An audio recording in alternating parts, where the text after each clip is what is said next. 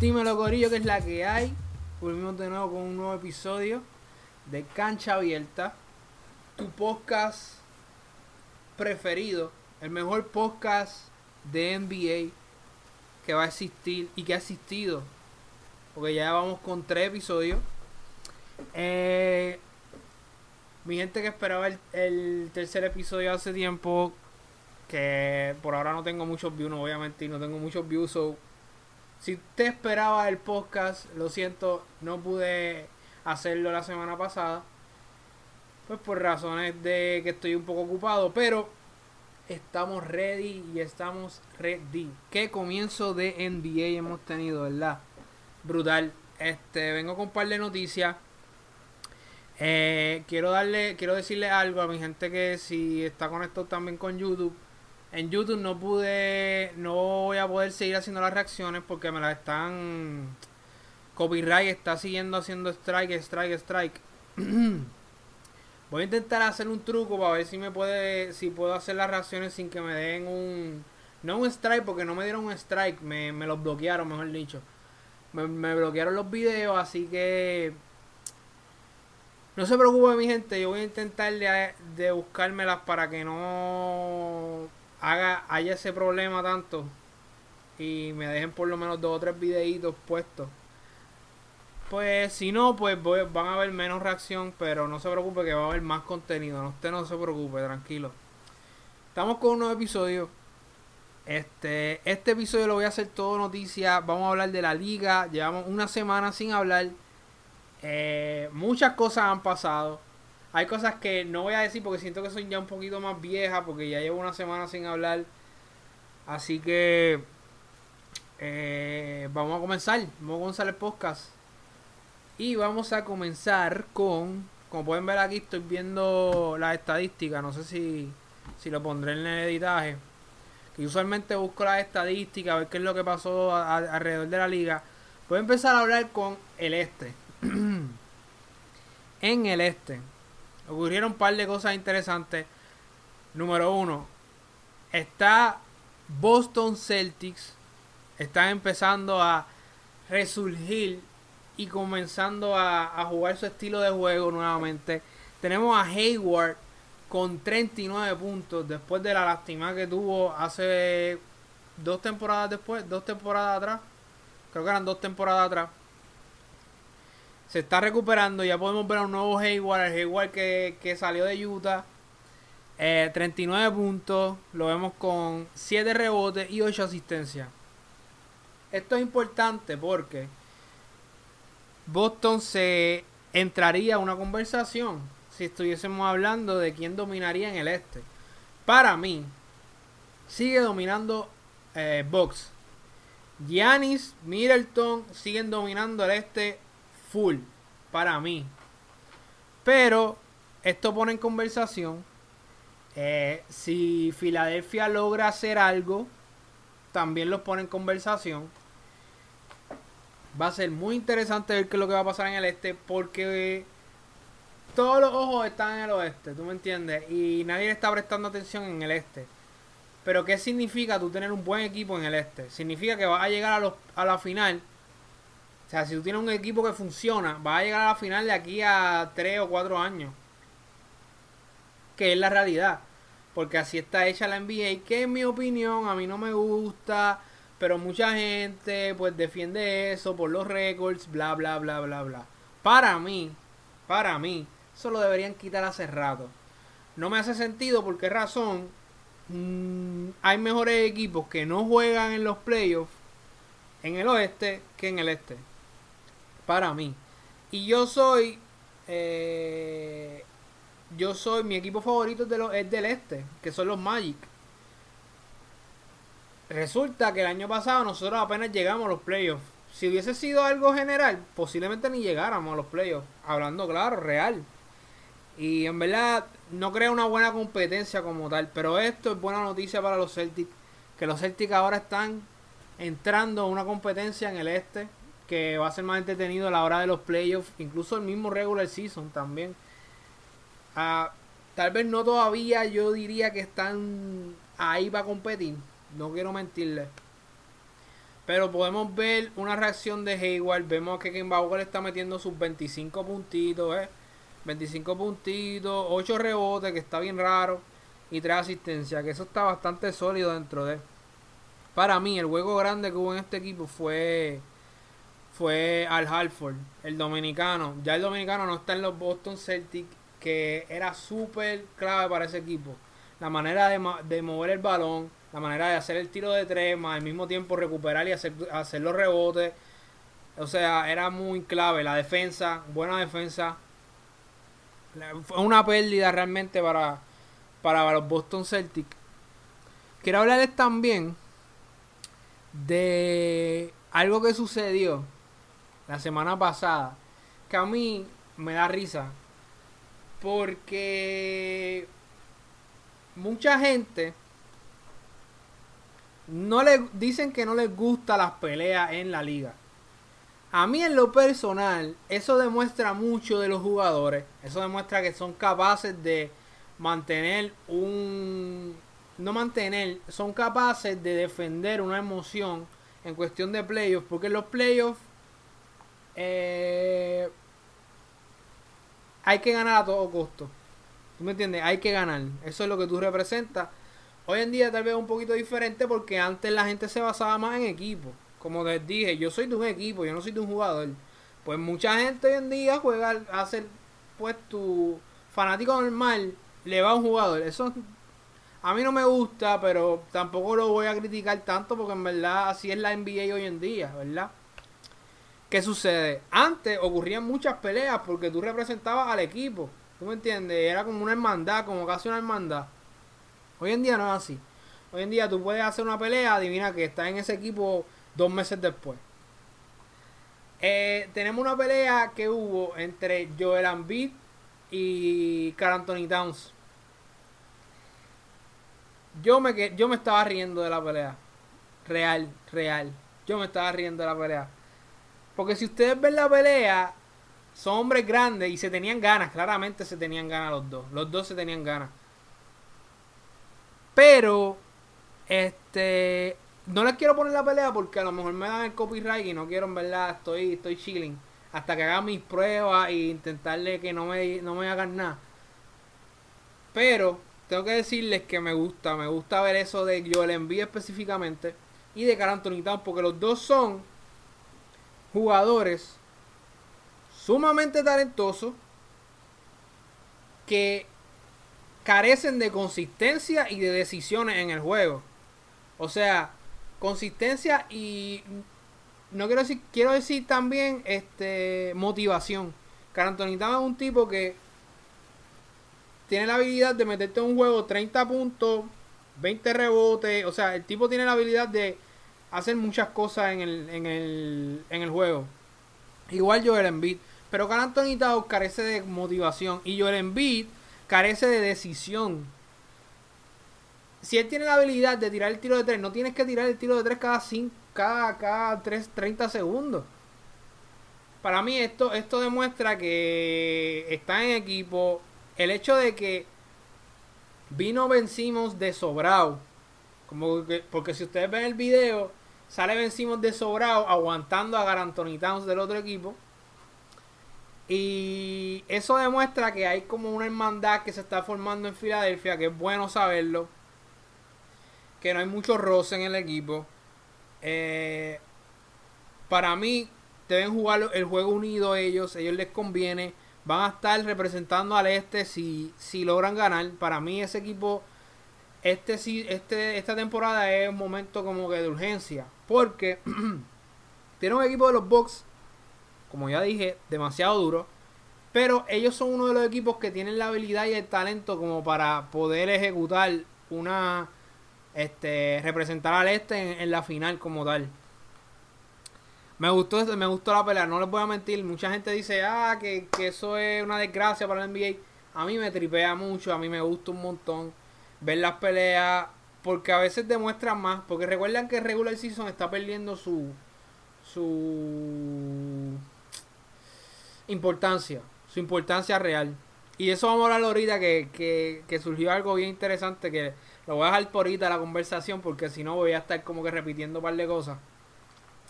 Pero a mí me gustó la pelea, la encontré buena y la encontré buena para ambos equipos. Para ambos equipos, para el Car también, para que despierte.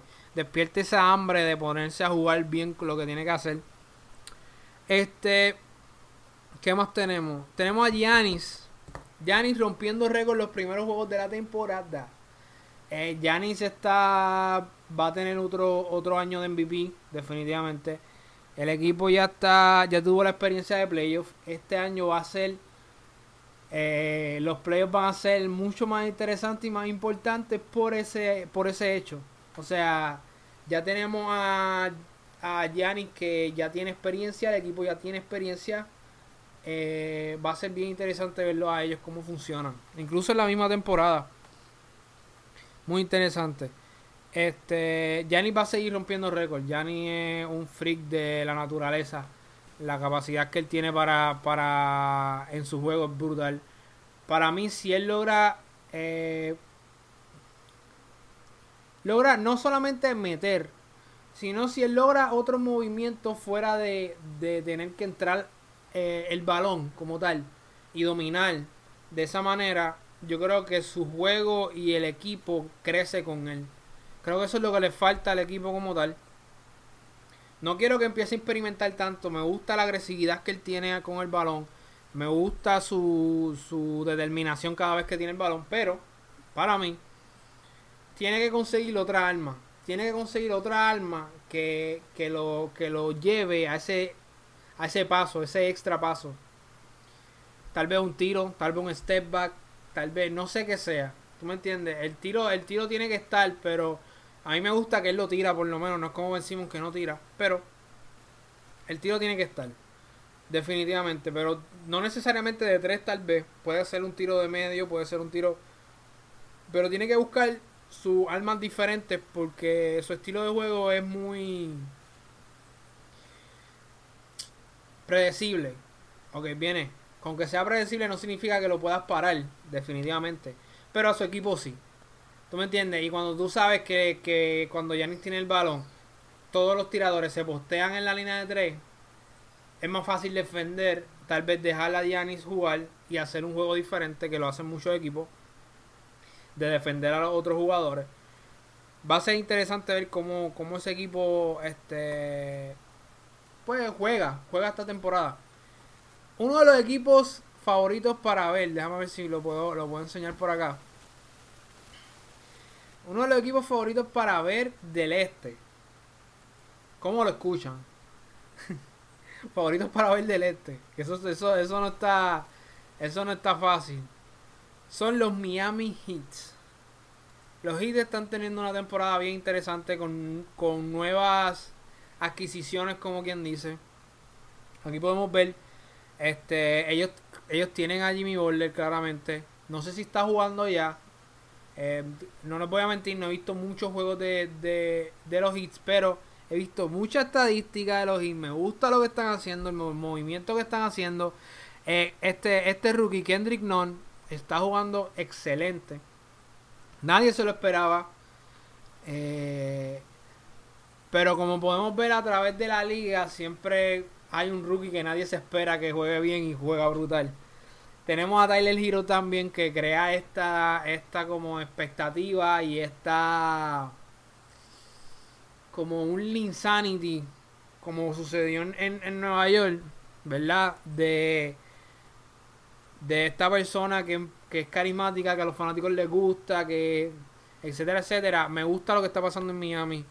Eh, me gusta que hay, hay movimiento en el este, por lo menos, que eso es importante. Pero este season, definitivamente, si tú no estás viendo los juegos del oeste, este, tú siendo fan de lo que sea, si tú no te pusiste, has puesto a ver los juegos del oeste, te estás perdiendo la mitad. O sea, te estás perdiendo lo mejor de la NBA este año. Definitivamente. Ya, hecho, ya eso dicho para mí, uno de los equipos favoritos para ver en el este eh, es Miami. En Miami eh, son muy rápidos, tienen estrellas veteranas, tienen estrellas que juegan bien.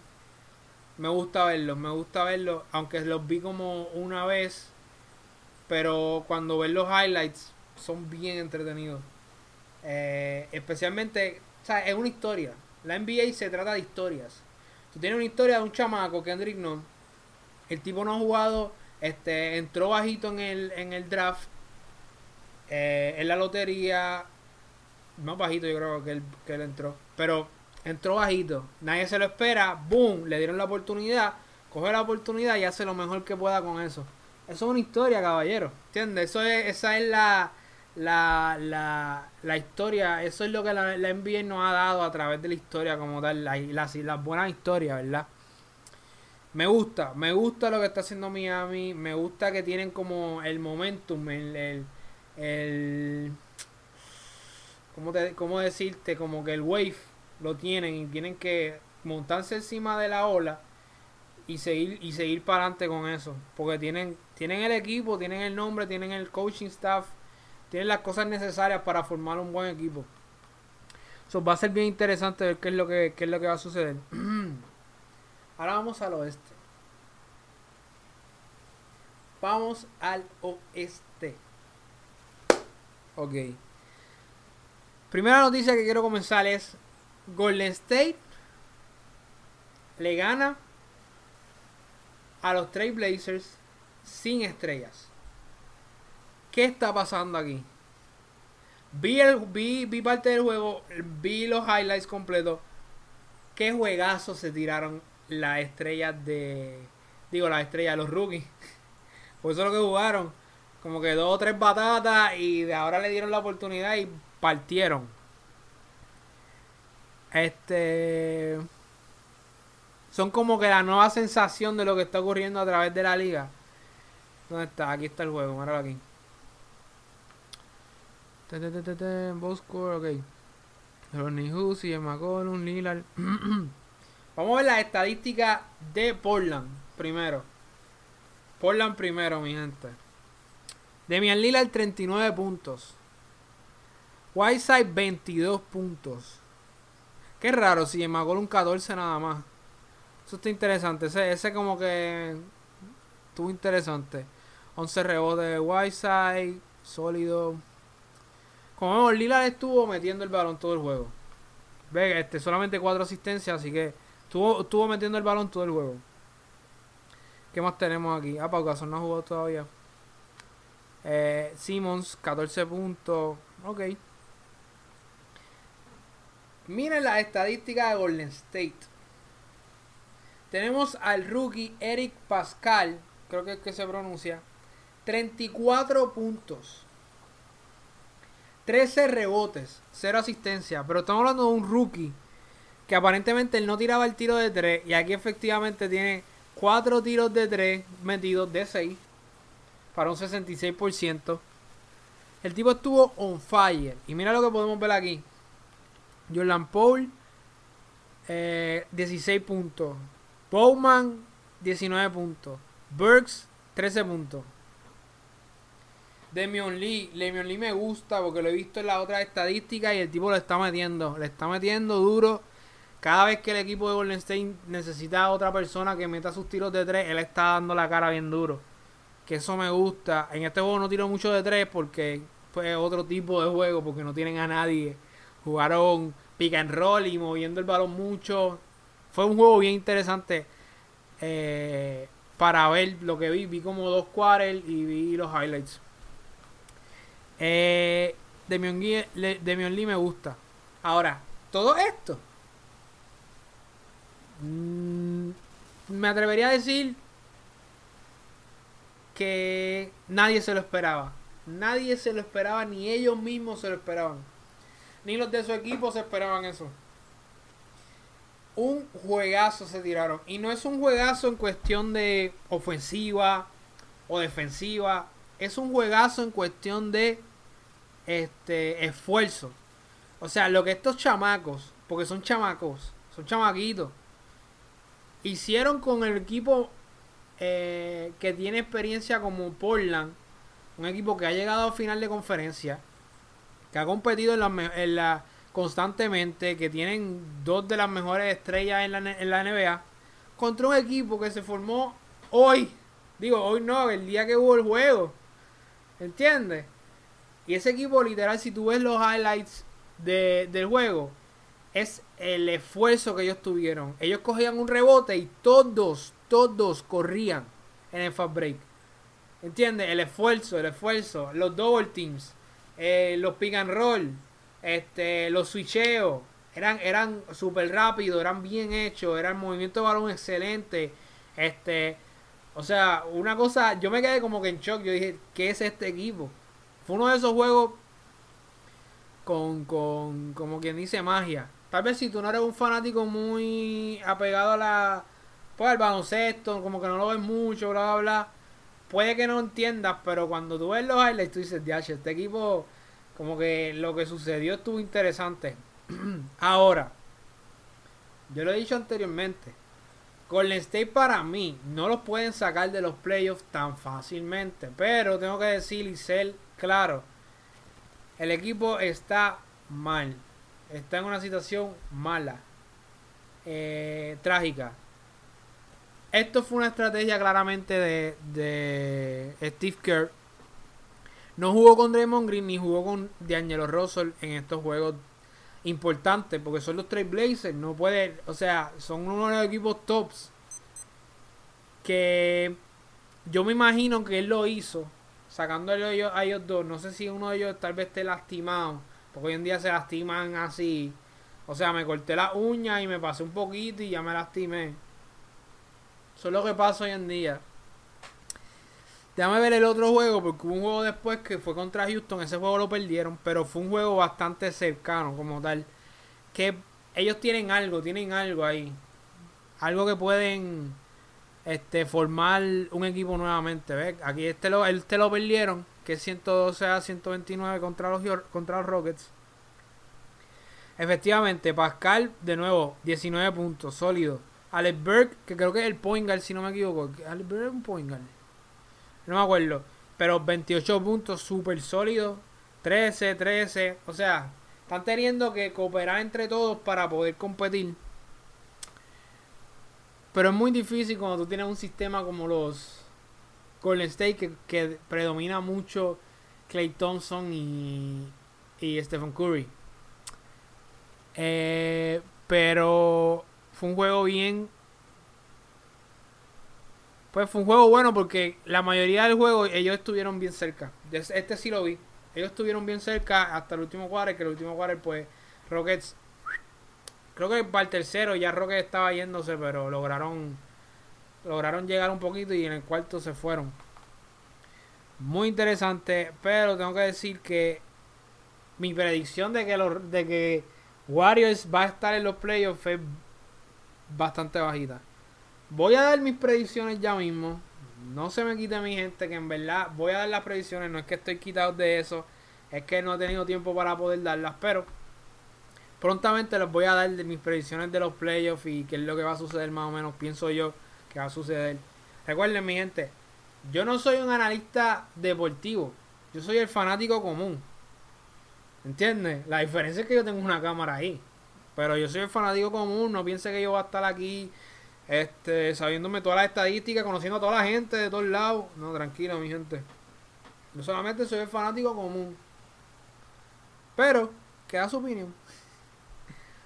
Para mí, Golden State, yo creo que si no, si no llegan, van a competir bastante cerca dentro de la de la de los playoffs. Eh, próxima noticia, tenemos a LeBron. LeBron está jugando. Tenemos. ¿Cómo explicar? El año pasado nosotros encontramos y vimos a LeBron viejo. Deteriorándose. Este año tenemos a un LeBron de MVP tenemos un LeBron de MVP. Si usted no ha, no ha sintonizado con los juegos de los Lakers, no ha visto qué es lo que está pasando, les digo que vean los juegos de los Lakers. Que LeBron está jugando un juego de hace 5 años atrás, 5 o 6 años atrás. Está jugando un juego brutal, brutal, brutal, dominando todas las facetas del juego. Ahora, yo Yo tengo una teoría. El año pasado no pudimos ver esa parte de LeBron. No tenía gente. No, toda la atención del equipo era hacia él, claramente. Este año tenemos un equipo de los Lakers que podemos argumentar que es el mejor equipo defensivo de la liga. Yo lo dije en el otro podcast. Ellos son el mejor equipo defensivo de la liga. Lo dije en el otro podcast, pero lo dije como que no que se supone que sean. Hoy lo digo, ellos son el mejor equipo defensivo de la liga. Eh, tener a Howard de banca, que vemos un Howard en su mejor momento desde hace desde que salió de los Magic. Eh, vemos a un Anthony Davis matador, súper tranquilo, cómodo, jugando un juego más cómodo, eh, haciendo el pick and roll con LeBron. Vemos muchas armas en equipo. Vemos a Danny Green tirando el tiro de tres. Este equipo puede formarse a ser uno de los equipos eh, más esperado. Él se esperaba también de los Lakers que hicieran bien. Esa es la confianza que te da LeBron, ¿verdad? Pero del dicho al hecho, pues, ¿me entiendes? Muchas cosas pueden pasar. Están jugando muy bien. No sé si son el mejor equipo de la liga. Porque yo les voy a hablar del mejor equipo de la liga para mí. El mejor equipo de la liga son los Clippers. Los Clippers están ridículos. Ridículos, ridículos, definitivamente.